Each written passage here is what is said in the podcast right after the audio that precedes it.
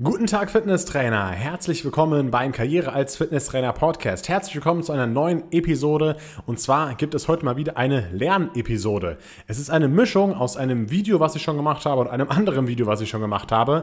Und zwar geht es heute mal um folgende Themen. Es geht um bestimmte Bewegungsachsen und Bewegungsebenen, zum Beispiel Sagittalebene, Frontalachse und so weiter und so fort. Ja. Dann geht es um verschiedene Richtungsbezeichnungen, wie zum Beispiel anterior, posterior, kranial und so weiter und so fort. Äh, und es geht auch um bestimmte Bewegungsbezeichnungen, wie zum Beispiel Flexion, Extension, Innenrotation, Außenrotation. Ähm, und darüber habe ich, wie gesagt, schon mal ein Video gemacht auf YouTube, auch mit vielen Eselsbrücken. Und äh, heute werden wir das Ganze nochmal im Podcast genauer besprechen. Und ich werde auch hier nochmal mehr Eselsbrücken mit einbauen, weil die Zuschauer von diesem Video hatten auch nochmal gute Ideen, die sie mit in die Kommentare geschrieben haben. Und die werde ich in diesen Podcast hier mit einbauen. Und dann geht es zusätzlich noch um die Knochenbezeichnungen. Und zu den Knochenbezeichnungen habe ich auch erst neulich vor ein paar Wochen ein Video gemacht, wo ich das alles ganz genau an einem 3D-Modell erklärt habe, die verschiedenen Knochenbezeichnungen. Und äh, hier geht es nicht ganz so genau darum, um die Knochenbezeichnungen, weil man es eben auch hier per Podcast nicht ganz so gut erklären kann, wie jetzt an einem 3D-Modell. Aber wenn wir gehen eben die wichtigsten Knochenbezeichnungen durch und wenn du dich noch mehr dafür interessierst, kannst du natürlich gerne das YouTube-Video dazu anschauen. Und ja, wir werden das alles heute mal durchsprechen, sodass du einfach unterwegs lernen kannst und äh, dass, dass ich dir das Lernen für die B-Lizenz-Prüfung so einfach wie möglich mache. Und wenn du noch gar keine B-Lizenz selber hast, dann schau doch mal bei der Karriere als Fitnesstrainer Akademie vorbei. Dort haben wir eine B-Lizenz Lizenz, die praxisorientiert ist. Das bedeutet, ich habe immer, da ist das Ganze so aufgebaut, dass es für die Praxis relevant ist und für die Praxis am besten ist. Wir haben die Videos leicht verständlich aufgebaut, dass man alles ganz leicht verstehen kann von Anfang an. Und äh, das sagen auch die bisherigen Teilnehmer, dass sie eben, ja, einfach, auch wenn sie das Video vielleicht ein- oder zweimal schauen müssen, ja, aber trotzdem, dass sie auch komplizierte Themen äh, immer verstehen und dass die Videos eben sehr gut aufgebaut sind und so weiter und so fort. Du kannst auch gerne mal die Bewertung der B-Lizenz durchlesen. Da siehst du es dann nochmal ganz genau, was die Teilnehmer darüber gesagt haben. Und ja, wenn du noch keine hast, dann schau gerne mal vorbei. Gibt viele Vorteile, wenn du die B-Lizenz bei uns machst. Und ähm, ja, ich verlinke natürlich hier die Webseite in den Show Notes. Okay, aber ich würde sagen, wir fangen jetzt mal an mit dem heutigen Thema und wir fangen an mit den Bewegungsachsen und den Bewegungsebenen. Ja, und da fangen wir an mit den Ebenen. Und zwar, es gibt drei Bewegungsebenen, ja, und das ist einmal die Sagittalebene, die Frontalebene und die Transversalebene. Bei der Sagittalebene ist es so, dass sie eben den Körper in eine linke und rechte Hälfte teilt. Ja, also wenn du jetzt so die Sagittalebene betrachtest, der würde dir sozusagen von vorne nach hinten durch den Körper durchgehen und den Körper in links und rechts aufteilen. Und wenn diese diese, diese Ebene direkt in der Mitte des Körpers verläuft, also direkt sozusagen im Bauchnabel, ja, dann wird das auch Medianebene genannt. Und ähm, machen wir mal ein kurzes Beispiel dafür. Was wäre zum Beispiel eine Bewegung in der Sagittalebene? Und das wäre ganz easy der Beinstrecker. Ja, also wenn du einen Beinstrecker machst und im Gerät sitzt und das Bein nach vorne eben streckst, ja, dann bewegst du dich eben nur in dieser Sagittalebene. Das bedeutet, der Körper bewegt sich nur nach vorne und nach hinten zurück, ja, nicht zur Seite oder sowas. Ja, und das wäre eben eine äh, Bewegung in der Sagittalebene. Ebene.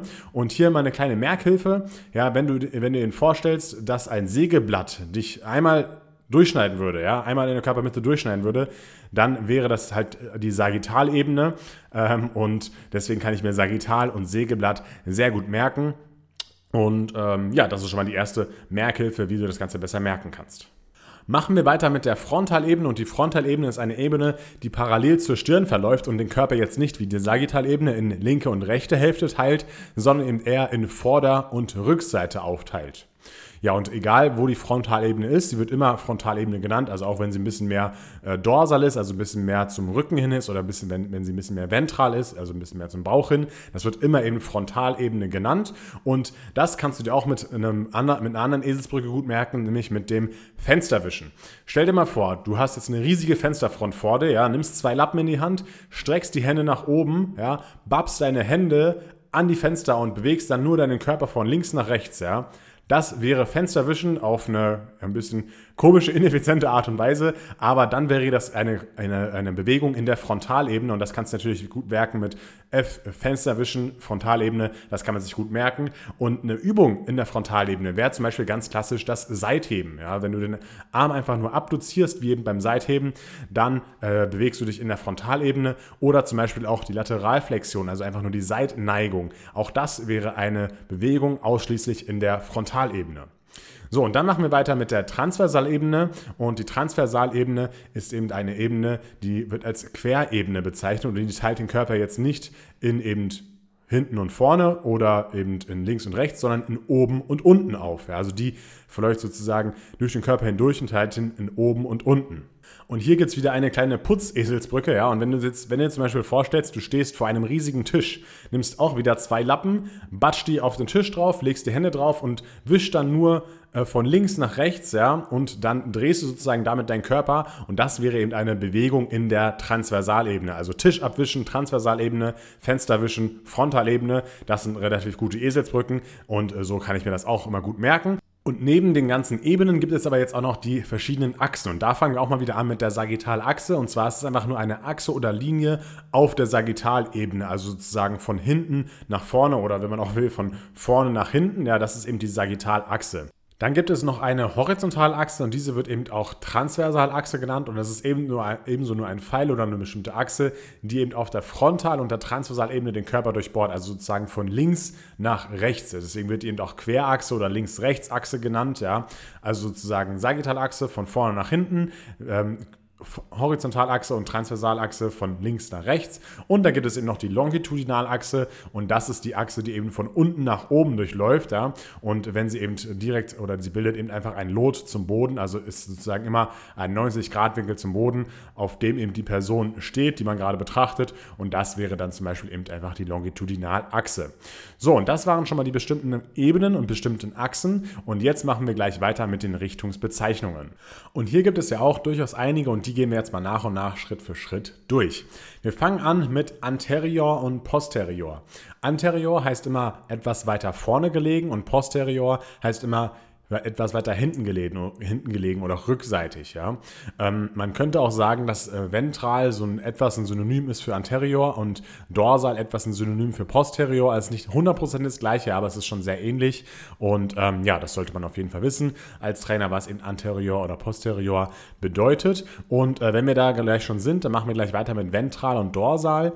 Ventral heißt nämlich immer bauchseitig oder vorne. Ja? Ähm, also das nutzt man eigentlich eher am Rumpf. Und äh, dorsal Dorsal nutzt man eben auch eigentlich am Rumpf, also das heißt rückseitig oder hinten, ähm, aber zum Beispiel auch ähm, bei den Füßen oder bei den Händen benutzt man das. Ja? Also Dorsal bedeutet eben auch zum Handrücken oder zum Fußrücken hin, je nach dem Kontext. Ja? Und ähm, ja, das sollte man auf jeden Fall auch wissen, was in Ventral und Dorsal bedeutet. Dann geht es weiter mit Kaudal und Kranial. Ja, das benutzt man eigentlich auch nur am Rumpf. Und das heißt einfach hier Kaudal zum Steiß hin oder und Kranial bedeutet einfach zum Kopf hin. Und hier wieder auch eine kleine Eselsbrücke. Und zwar kann ich mir das immer gut merken mit Kranial. Ja, das ist ein, wie ein Kran. Und ein Kran geht natürlich immer nach oben. Und deswegen geht Kranial also auch immer zum Kopf hin, also nach oben am Körper. Und Kaudal ist einfach dann das Gegenseiten, das Gegenstück dazu. Und das ist einfach zum Steiß bzw. zur Hüfte hin, ja, äh, in diese Richtung. Und so kann ich mir das eben sehr gut merken. Dann geht es weiter mit medial und lateral. Das kann man sich meiner Meinung nach auch gut merken, weil medial heißt halt einfach zur Mitte hin, ja, und, äh, oder einfach zur Medianebene hin. Medianebene hast du vorhin schon kennengelernt, ne? Sagittalebene direkt durch die Körpermitte, meine Medianebene. Und ähm, wie gesagt, medial eben zur Mitte hin oder zur Medianebene hin und medial zur Mitte, das liegt eben sehr nahe, finde ich äh, auch vom Anfangsbuchstaben her. Und lateral bedeutet eben von der Medianebene weg oder von der Körpermittelebene weg, also einfach nach außen hin. Ja, und das kann man sich auch ganz gut merken. Die Latten bei einem Tor sind zum Beispiel auch immer außen oder auch der Latissimus, der ist auch eher oder zieht auch eher nach außen hin, ja, bei der Außenseiten des Körpers. Da ähm, ist eben der Ansatz des Latissimus, ja. So kann man sich das vielleicht ein bisschen merken. Und ähm, ja, so klappt auf jeden Fall bei mir. Äh, Median heißt einfach nur in der Medianebene. Das wäre auch noch eine Bezeichnung, aber die kommt in der Praxis nicht ganz so häufig vor. Dann geht es weiter mit Palma und Planta. Palma heißt eben zur Handfläche hin, ja, und Plantar heißt zur Fußsohle hin. Und da gibt es auch eine coole Eselsbrücke, zumindest bei Plantar. Und Plantar klingt natürlich ein bisschen ähnlich wie Plants, ja, also zu Englisch Pflanzen. Und sie wachsen natürlich auf dem Boden, also äh, sie wachsen halt einfach Richtung Fußsohle. Und das bedeutet, Plantar heißt eben zur Fußsohle hin. Das kann man sich, denke ich, sehr gut merken. Und eine andere Sache, die hier noch wichtig ist, ist zum Beispiel die Plantarflexion. Das kommt auch häufig vor in der Praxis. Und Plantarflexion heißt eben Bewegung zur Fußsohle hin. Ja, und das bedeutet eben nicht, dass eben, also gerade beim Sprunggelenk, ja, das ist also sozusagen eine Bewegung im Sprunggelenk und da denkt man meistens, okay, wenn ich das Sprunggelenk strecke, dann äh, stelle ich mich sozusagen auf den Zehenspitzen, aber das ist genau andersrum. Ja. Also hier beim Sprunggelenk ist die Plantarflexion sozusagen, wenn ich mich auf Zehenspitzen stelle, das ist sozusagen die Beugung. Ja, Flexion heißt ja Beugung und das ist die Plantarflexion. Und eine Dorsalextension wäre eben, wenn ich die Fußspitzen anziehe. Und hier braucht man eben auch das Wort Plantar wieder. Und hier kann man sich auch wieder ganz gut merken. Plants, Pflanzen wachsen auf dem Boden, also Richtung Fußsohle. Plantarflexion, Bewegung zur Fußsohle hin. Das sind immer diese Eselsbrücken, die man sich eben selber hier bauen kann. Dann das nächste ist distal und proximal. Distal bedeutet einfach immer vom Rumpf weg und proximal bedeutet einfach immer zum Körperstamm hin. Ja, und hier kann man sich auch ganz gut merken, distal ist immer Distanz, also Distanz ist ja weit weg, also sozusagen weit weg von der Körpermitte. Und das benutzt man zum Beispiel auch häufig bei Ansatz und Ursprung. Ja, der Ursprung ist eben immer proximal, ja, und der Ansatz ist immer distal, also weit weg vom Körper. Und proximal, zum Beispiel, wenn man sagt, nur, nur pro ist ein kurzes Wort, ja, und kurz einfach wieder eine kurze Distanz und distal dann wieder die lange Distanz. Ja, also so kann man sich vielleicht auch ganz gut merken. Und ähm, ja, dann kommen noch so ein paar, ja, bisschen seltenere Begriffe, zum Beispiel occipital, das heißt zum Hinterhaupt hin, oder rostral heißt zum Mund hin, nur am Schädel eben, ja. Und äh, das sind so Begriffe, die braucht man als Fitnesstrainer in der Praxis nicht so häufig, ja, aber kann man ja vielleicht mal gehört haben. Und dann geht es eben noch weiter mit radial und ulnar. Und radial heißt zur Speiche hin oder daumenwärts, aber eben nur am Unterarm und an der Hand. Und ulnar bedeutet eben zur Elle hin und, oder Kleinfingerwärts, auch eben wieder nur an Unterarm oder an der Hand. Und äh, ja, das kann man sich eben ganz gut merken. Mit Radius ist ja die Speiche, ulnar ist die Elle und radial heißt einfach zur Speiche hin, ulnar zur Elle hin. Also ich denke, das ist relativ easy. Und genauso ist es sozusagen auch beim Unterarm des Beins, nämlich beim Unterschenkel. Ja, und dort gibt es halt die, Fibu, äh, die Fibula und die Tibia. Und da gibt es auch wieder die Richtungs, Richtungsbezeichnungen Fibular, das heißt zum Wadenbein hin, und tibial heißt zum Schienbein hin. Und äh, ja, wenn man eben weiß, was Tibia heißt und was Fibula heißt, dann weiß man auch, was Fibular und Tibial heißt. Ich denke, das sollte auch nicht so das große Problem sein. Aber ich hoffe, diese Eselsbrücken haben dir teilweise weiterhelfen können, damit du das Ganze besser merken kannst. Und jetzt schauen wir uns auch nochmal die Bewegungsbezeichnungen an, also zum Beispiel Flexion, Extension und so weiter und so fort. Und hier fangen wir gleich an mit der Ab- und der Adduktion. Die Adduktion ist einmal das Heranführen der Extremitäten an den Körper in der Frontalebene. Ja, und wenn man das dann ein bisschen einfacher macht, wäre das einfach nur, ähm, wenn ich jetzt zum Beispiel den Arm beim Seitheben bewege, ja, und der befindet sich in 90-Grad-Winkel, dann ziehe ich den Arm wieder zum Körper hin ran und das ist genau eine Adduktion. Genau das gleiche wäre es zum Beispiel beim Bein, ja, wenn ich jetzt zum Beispiel auf einem Bein mich hinstelle, ja, dann das Bein abspreize und dann wieder heranführe, das ist eine Adduktion, also sozusagen ein seitliches Heranführen des Armes oder des Beines ist Adduktion. Dann äh, ist natürlich das Gegenteil die Abduktion und das kann man sich sehr gut merken mit Abspreizen, also AB und AB, ja, von Abspreizen, Abduktion. Ähm, und so kann man das beides auch nicht verwechseln. Ja, also Ad- und Abduktion, wenn man eben das mit dem Abspreizen weiß. Äh, per Definition heißt Abduktion Wegführen der Extremitäten vom Körper in der Frontalebene, also genau das Gegenteil zur Adduktion. Und das ist einfach nur die Seithebbewegung in der konzentrischen Phase, also einfach, wenn ich den Arm ab, abspreize bis zum 90-Grad-Winkel oder auch, wenn ich mich wieder auf ein Bein stelle und dann das Bein abspreize, das wäre eben die Abduktion. Und wenn wir jetzt eben hier schon gerade bei Arm und Bein sind, dann wollen wir hier auch noch die Elevation besprechen. Denn ab 90 Grad Winkel zwischen Oberarm und Oberkörper heißt das Ganze nicht mehr Abduktion, sondern Elevation. Also wenn ich jetzt sozusagen Seitheben mache, ja, und äh, ich gehe über den 90 Grad Winkel von Oberarm zu Oberkörper hinaus, dann bedeutet das eben Elevation. Also die Abduktion geht eben in eine Elevation über und äh, ja, das sollte man auf jeden Fall auch wissen als Fitnesstrainer. Dann kommt das nächste und zwar Extension, Flexion. Extension ist die Streckung des Rumpfes oder der Extremitäten und Flexion ist die Beugung des Rumpfes oder der Extremitäten. Und äh, hier kann man sich vielleicht ganz gut merken mit einer anderen Eselsbrücke und zwar ähm, ja, Pumper, die flexen immer ihren Bizeps, ja, und dazu muss natürlich der Arm flektiert sein, also in, in sich in einer Flexion befinden, damit man mit dem Bizeps flexen kann. Und äh, deswegen äh, kann man sich hier merken, Flexion ist eben die Beugung und Extension ist die Streckung. Ja, man kann das Ganze natürlich im Ellbogen Ellenbogengelenk durchführen. Ja, wenn ich jetzt einen Arm beuge, also einen Bizeps anspanne, ist die Flexion. Wenn ich einen Arm strecke, ist eine Extension. Ähm, aber zum Beispiel auch bei, beim Rumpf geht das natürlich. Ja, zum Beispiel ein Crunch wäre eben eine Flexion im Oberkörper und eine Extension im Oberkörper wäre jetzt eben, wenn ich mich wieder zurückführe, beziehungsweise mich strecke und sozusagen die Lendenwirbelsäule in eine Hyperlordose bringe. Ja, äh, das wäre zum Beispiel eine Streckung des Rumpfes. Und äh, ja, das Ganze geht natürlich genauso bei Hüftgelenk, Kniegelenk, Sprunggelenk und den anderen Gelenken, die man noch so kennt. Als nächstes gibt es dann noch die Anteversion und die Retroversion. Und hier haben wir zum Beispiel bei der Anteversion das Wegführen der Extremitäten vom Körper nach ventral, also nach vorne. Und Retroversion ist genau das gleiche, Wegführen der Extremitäten vom Körper nach dorsal, also nach hinten. Ja, also zum Beispiel, wenn man jetzt äh, Frontheben macht, die Übung, ja, also einfach nur den Arm nimmt und nach vorne ausstreckt, ja, dann ist das eine Anteversion des Armes und Retroversion des Armes wäre eben genau das Gegengesetzte, wenn ich sozusagen den Arm einfach in der, ähm, in der Sagittalebene nach hinten führe, ja, dann ist es eben eine Retroversion. auch das kann man sich sehr gut merken, finde ich hier, ja. Anteversion, das kann man sich gut merken mit A, das ist einfach vorne im Alphabet, also führe ich den Arm nach vorne und Retroversion, ja, Retro das heißt, heißt immer so ein bisschen so Oldschool-Retro-Style, das ist immer so ein bisschen zurück in der Zeit, also muss ich den Arm auch zurückführen. Ja, das sind wieder zwei Eselsbrücken, wie du dir das Ganze vielleicht ein bisschen besser merken kannst.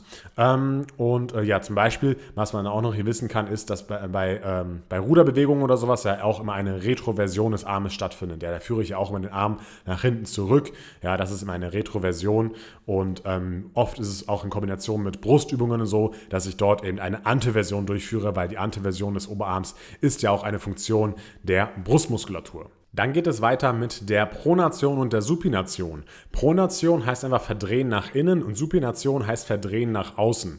Und äh, das nimmt man eben häufig eben bei Hand oder Fuß. Ja? Äh, wenn ich zum Beispiel jetzt den Arm nach innen verdrehe, ja, dann ist es eben eine Pronation, den Unterarm verdrehe, ja, es ist eine Pronation. Und wenn ich zum Beispiel jetzt Fahrrad fahre, dann ist mein Arm immer in einer pronierten Stellung, beziehungsweise mein Unterarm und meine Hand ist, befindet sich in einer Pronation.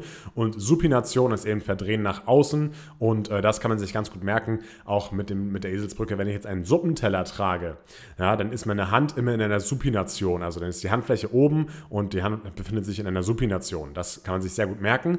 Beim Fuß geht das allerdings genauso und äh, zwar ist es eben so, wenn wir die Fußinnenkante äh, hochheben oder sozusagen zeigen, dann ist es auch eine Supination. Und wenn wir eben die Fußaußenkante nach oben bringen, dann ist es eine Pronation. Und auch hier habe ich mir das immer so gemerkt, dass wenn ich jetzt mit dem Fuß einen Teller tragen würde, ja, und ein, das wäre eine Suppe da enthalten, ja, dann müsste ich auch den Fuß supinieren, um sozusagen den Teller auf, äh, die, äh, auf den auf den Fuß abstellen zu können, ja, und dann sozusagen äh, hoffentlich mit wenig Verschütten, äh, die Suppe sozusagen rumzutragen. Ähm, ist natürlich sehr unrealistisch, aber äh, so habe ich mir das Ganze gut merken können. Und dann geht es auch weiter mit der Innenrotation, Außenrotation. Ich denke, das ist mega easy, ja. Einfach eine Einwärtsdrehung der Extremitäten um ihre Längsachse, ja. Und Außenrotation ist einfach das Gegenteil, also eine Auswärtsdrehung, ja. Wenn ich einen Arm nach innen rotiere, ja, Innenrotation, wenn ich einen Arm nach außen rotiere, Außenrotation, braucht man, glaube ich, nicht so viel zu sagen. Und äh, Zirkumduktion gibt es auch noch und das ist ein kreisförmiges herumführende Extremitäten, zum Beispiel einfach nur Armkreisen, ja, das wäre eine Zirkumduktion, habe ich aber so in der Praxis auch noch nie gebraucht oder auch nie gehört, ja, aber es, äh, es gibt es halt auch mit und deswegen möchte ich es eben auch hier mit erwähnen. Dann möchte ich noch ein paar andere Sachen zum Thema Schulterblatt noch erwähnen. Auch beim Schulterblatt gibt es verschiedene Richtungsbezeichnungen und äh, die schauen wir uns jetzt auch mal an. Und zwar kann man natürlich das Schulterblatt immer hin und her bewegen und ähm, stell dir mal vor, du würdest jetzt, oder, oder generell geht es jetzt auch so um Elevation und Depression. Ja? Elevation heißt nach oben ziehen des Schulterblatt und Depression heißt Niederziehen einer Struktur, also Niederziehen des Schulterblatts. Wenn du dich jetzt zum Beispiel an eine Klimmzugstange hängst ja, und dich komplett aushängst, ja, dann ist dein, deine, dein Schulterblatt in einer elevierten Stellung, in einer Elevation. Also es wird sozusagen nach oben gezogen, wenn man von hinten drauf schauen würde. Ja. Ähm, wenn du jetzt natürlich auch zum Beispiel ohne Klimmzugstange dir das Ganze vorstellst, einfach nur den Arm hebst und dich so weit wie möglich nach oben streckst, ja, dann befindet sich das Schulterblatt in einer Elevation. Und das Gegenteil ist eben die Depression. Und die Depression bedeutet einfach nur, wenn du versuchst, die Schultern einfach so tief runter wie möglich zu bringen, ja, und dadurch bringt man eben auch die Schulterblätter nach unten, beziehungsweise man zieht die Schulterblätter nach unten und dann befinden sich die Schulterblätter in einer Depression. Okay, das heißt Elevation oben, die Schulterblätter, und Depression unten. Und das gleiche, oder nicht das gleiche, aber noch eine andere Sache gibt es mit Retraktion und Protraktion. Retraktion bedeutet immer zurückziehen oder auch zusammenziehen. Also man zieht die Schulterblätter sozusagen nach hinten. Und Protraktion heißt vorwärts führen, beziehungsweise beim Schulterblatt einfach auseinanderführen. Man zieht die Schultern, Schulterblätter nach vorne. Ja? Und das sind eben die verschiedenen Bewegungen des Schulterblattes, beziehungsweise so nennt man die. Und zum Beispiel sollte das Schulterblatt beim, Bankdrücken natürlich in einer depressierten und retraktierten Stellung sein. Also Depression sozusagen, Schultern sind unten ja, und Schulterblätter sind unten und Retraktion, Schulterblätter sind zurückgezogen. Ja? Da sollte, also so sollte die Stellung des Schulterblatts beim Bankdrücken zum Beispiel sein. Und auch beim Rudern kann man natürlich immer schön bei der Endkontraktion die Schulterblätter retraktieren, also zurückziehen, hinten die Schulterblätter zusammenziehen ja, das funktioniert natürlich auch super äh, und so kann man sich das Ganze auch ganz gut merken. Und ähm, ja, jetzt sind wir schon fast wieder am Ende der heutigen Podcast-Episode angelangt, aber wir haben ja jetzt auch viel Fachbegriffe hier durchgesprochen ähm, äh, und ja, deswegen gibt es jetzt noch eben die Knochenbezeichnungen und die gehen wir jetzt auch mal gemeinsam durch. Und wir fangen relativ weit oben an und wie gesagt, wir gehen jetzt hier mal nur die Basics durch, die man als Fitnesstrainer auch wissen sollte. Ähm, wenn du noch tiefer da einsteigen möchtest, dann empfehle ich dir das YouTube-Video, was ich dazu gemacht habe. Einfach mal Knochen und Karriere als Fitnesstrainer bei YouTube eingeben, dann wird das auf jeden Fall kommen. Und ähm, ja, wir fangen an mit dem Humerus. Ja. Der Humerus ist der Oberarmknochen. Und ähm, ja, das sollte man auf jeden Fall wissen. Dann kommt eben Ulna, das ist die Elle, und Radius, das ist die Speiche. Das hatten wir heute auch schon bei, äh, bei äh, Ulna und Radial ja, äh, mit der Richtungsbezeichnung. Dann haben wir einmal Schulterblatt, das ist das, die Scapula, ja, äh, Schulterblatt Scapula. Dann haben wir die Spina Scapulae, das ist die Schulterblattgräte. Auch das sollte man wissen, das ist sozusagen ja eben auf der Rückseite des Schulterblatts ähm, eben die Schulterblattgräte. Dann gibt es noch die Clavicula. Die Clavicula ist das Schlüsselbein. Und die Clavicula ist über das Acromio-Clavikulargelenk mit dem Acromion verbunden und Acromion ist eben die Schulterhöhe. Und hier, das darf man nicht verwechseln. Manche verwechseln nämlich immer Schulterhöhe und Schulterdach, beziehungsweise meinen, dass Schulterdach einfach nur Acromion heißt. Das ist aber nicht ganz richtig. Ja? Das Schulterdach ist nämlich ein Zusammenschluss aus drei Strukturen. Ja? Das ist einmal die Schulterhöhe, ja, das ist eben das Akromion, dann der Rabenschnabelfortsatz, ja, und einmal das Band, das zwischen diesen beiden Strukturen sich befindet, nämlich das Coraco-Acromion, das Ligamentum Coraco-acromiale. Ja, das, und diese drei Strukturen bilden eben das Schulterdach und nicht alleine das Akromion ist das Schulterdach, das darf man eben nicht verwechseln. Dann haben wir die Wirbelsäule und äh, die Wirbelsäule heißt Columna vertebralis und ein einziger Wirbel heißt eben einfach Vertebra. Ja, und alles, was dann so mit äh, Wirbelsäule zu tun hat, heißt meistens auch, hat meistens auch Vertebra oder irgendeine Art des Wortstammes im Namen. Ja, auch die Columna vertebralis hat eben Vertebra im Namen und ähm, ja, das bedeutet eben Wirbelsäule. Dann gibt es am Rumpf noch eben das Brustbein und das Brustbein heißt Sternum und jetzt schauen wir weiter runter zum Becken und das Becken heißt auf Latein einfach nur Pelvis, man kann auch dazu Hüfte natürlich sagen und das Ganze besteht eben aus Darmbein, Sitzbein und Schambein und ähm, ja, Darmbein heißt zum Beispiel Os ilium, Sitzbein heißt Os ischii und Schambein heißt Os pubis und das sind aber Begriffe, die man jetzt nicht unbedingt im Fitnessrenner-Alltag die ganze Zeit braucht, aber kann trotzdem nicht schaden, wenn man das Ganze weiß. Äh, dann geht es natürlich weiter zum Femur, zum Oberschenkelknochen, da sollte man schon wissen, was das ist. Und dann auch wieder zur, zur Tibia und zur Fibula, das hatten wir vorhin auch schon bei den Richtungsbezeichnungen. Tibia heißt Schienbein und Fibula heißt Wadenbein. Und äh, jetzt sind wir auch am Ende des Podcasts hier heute angekommen und ich denke mal, ähm, mit diesem Podcast, wenn du den vielleicht auch mehrmals hörst, ja, kannst du das Ganze vielleicht einfach besser merken, kannst es dir unterwegs einfach reinmachen in, in dein Handy, in deine Kopfhörer und äh, dann einfach damit lernen. Und ich hoffe, das Ganze hat dir heute geholfen. Ich hoffe, es hat dir gefallen. Wie gesagt, check auch gerne nochmal die YouTube-Videos dazu aus von mir.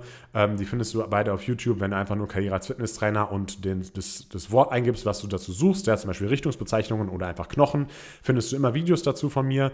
Und ähm, ja, schau dir das auf jeden Fall an. Und wenn du noch keine B-Lizenz machst, dann gerne schau mal bei uns bei der Karriere als Fitnesstrainer Akademie vorbei und schau dir mal die ganzen Vorteile an, die du hast, wenn du bei uns deine Ausbildung absolvierst. Wir sehen uns in einem der nächsten Podcasts wieder, beziehungsweise äh, wir hören uns in einem der nächsten Podcasts wieder. Ich verwechsel es immer mal wieder mit Videos. Und ähm, ja, bis dann. Schöne Woche dir. Dein Tim Ginalzig, Karriere als Fitnesstrainer Akademie und ciao.